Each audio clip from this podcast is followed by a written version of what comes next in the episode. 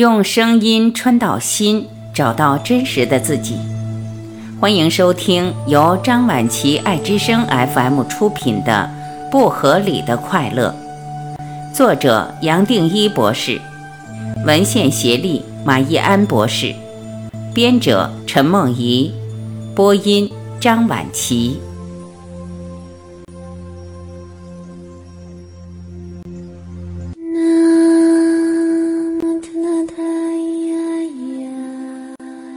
三，怎么进入心流？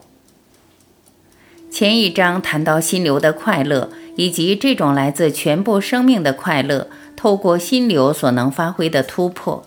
相信你会想更进一步探讨它可以怎么运作。同时，有过心流体验的朋友，哪怕只是片刻，也都会希望这样的经验能在人生中重复再重复。要进入心流状态。所投入的任务，要是当事人会觉得有挑战性的，太简单的任务会让人觉得无趣乏味而不想投入；太难的任务则会让人退缩。就像以下这张图，乐趣最高的点不在图的最右边，实力强一定会赢；当然也不在图的最左边，实力弱一定会输，而是在图中间偏右的地方。就拿打羽球来说。不只是要势均力敌，而且还要比对方实力稍强一点点。也就是说，难度、实力有一定的均衡，能带来最大的乐趣，而得以进入心流。谈到乐趣，也就是快乐与心流的关系，相信你已经发现，心流状态和这过程的情绪或心理状态有关。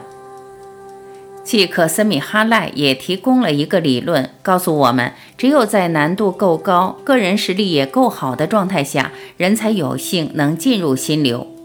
其他区域的状态，也就是难度或实力不足够、也不相当的情况下，则会引发焦虑、担心、不想投入，甚至沉闷的感受，很难和心流接轨。那么，脑部在专注的心流状态下是怎么作用的？德国乌姆大学的科学家找来二十七名一般男性，透过心算题让他们进入专注、无聊或太难想放弃的状态，并且用 fMRI 观察他们专注做心算时的脑部活性变化。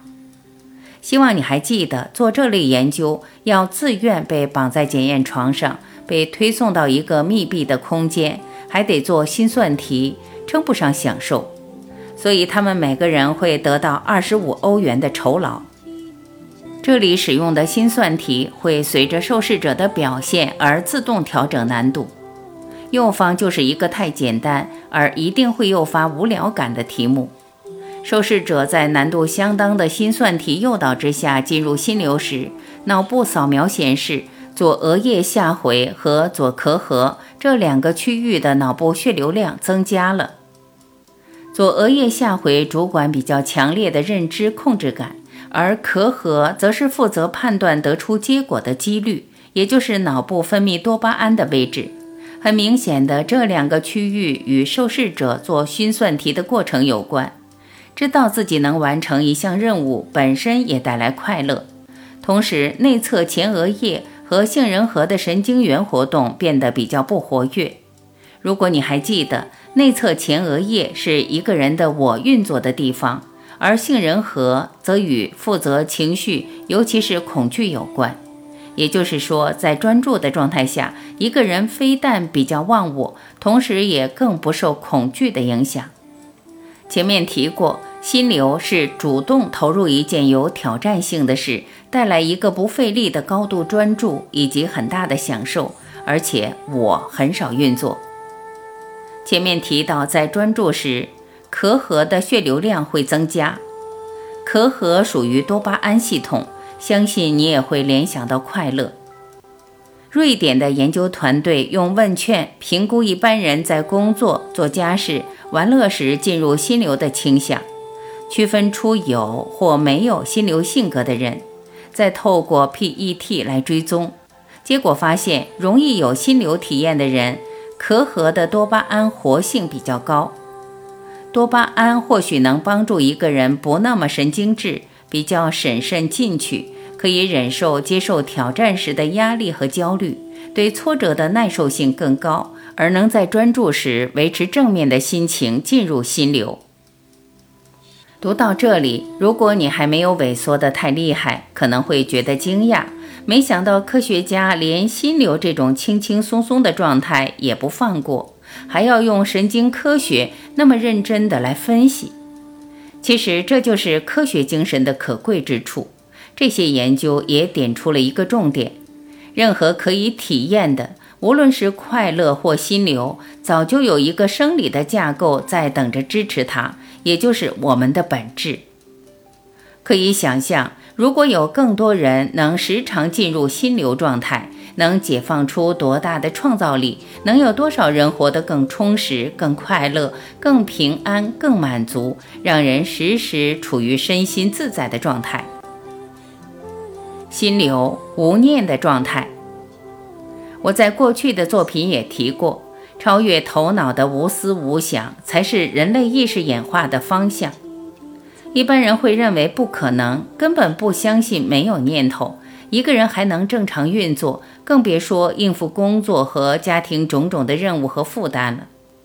然而，相信你只要体验过心流状态，无论什么领域，都可以肯定，在这过程中，脑子连一个多余的念头都没有。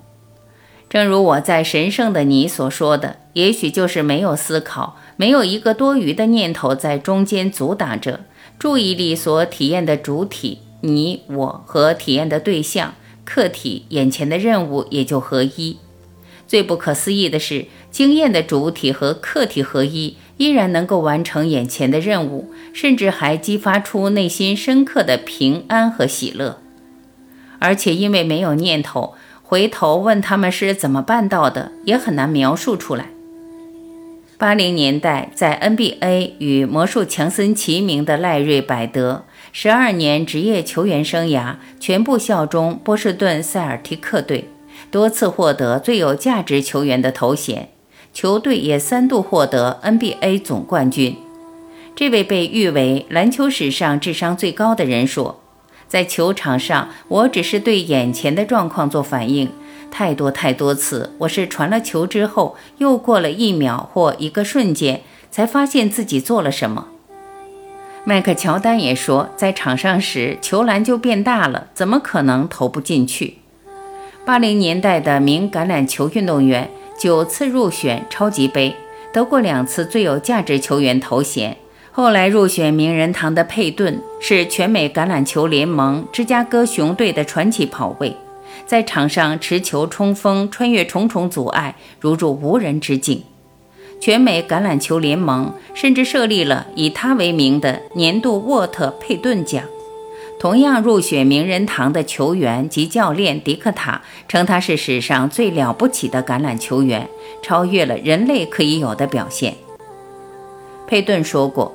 大家都问我为什么这么做或那么做，然而我根本不知道自己为什么这么做或那么跑，我就是这么做了。金伯利金十四岁赢得美国女子高尔夫球业余锦标赛，缔造了最年轻的冠军纪录。他也说：“我也不知道自己怎么办到的，我就是挥杆，球就这么出去了。”这些观念。东方其实老早就懂，无论佛教、道家都是很普遍的观念，甚至华人很早就提出“无为而无所不为”，也就是没有动的动。这也是禅两千年传下来的一些基本的观念。有趣的是，从西方的角度来看，心流是一种个人的特质，最多只理解它的脑部作用和效果，而没办法随时掌控这个境界。然而，东方的哲学早就把它贯通，而随时可以把它找回来。可惜的是，华人社会长期的西化，而使得我们的思维开始采用西方的科学，认为一定要有所谓的科学的研究才可以落实。我接下来想带出东方古人的智慧和完整的系统，透过这个系统，自然可以把心流或更高的心理状态找回来。这才是写这本书的主要目的。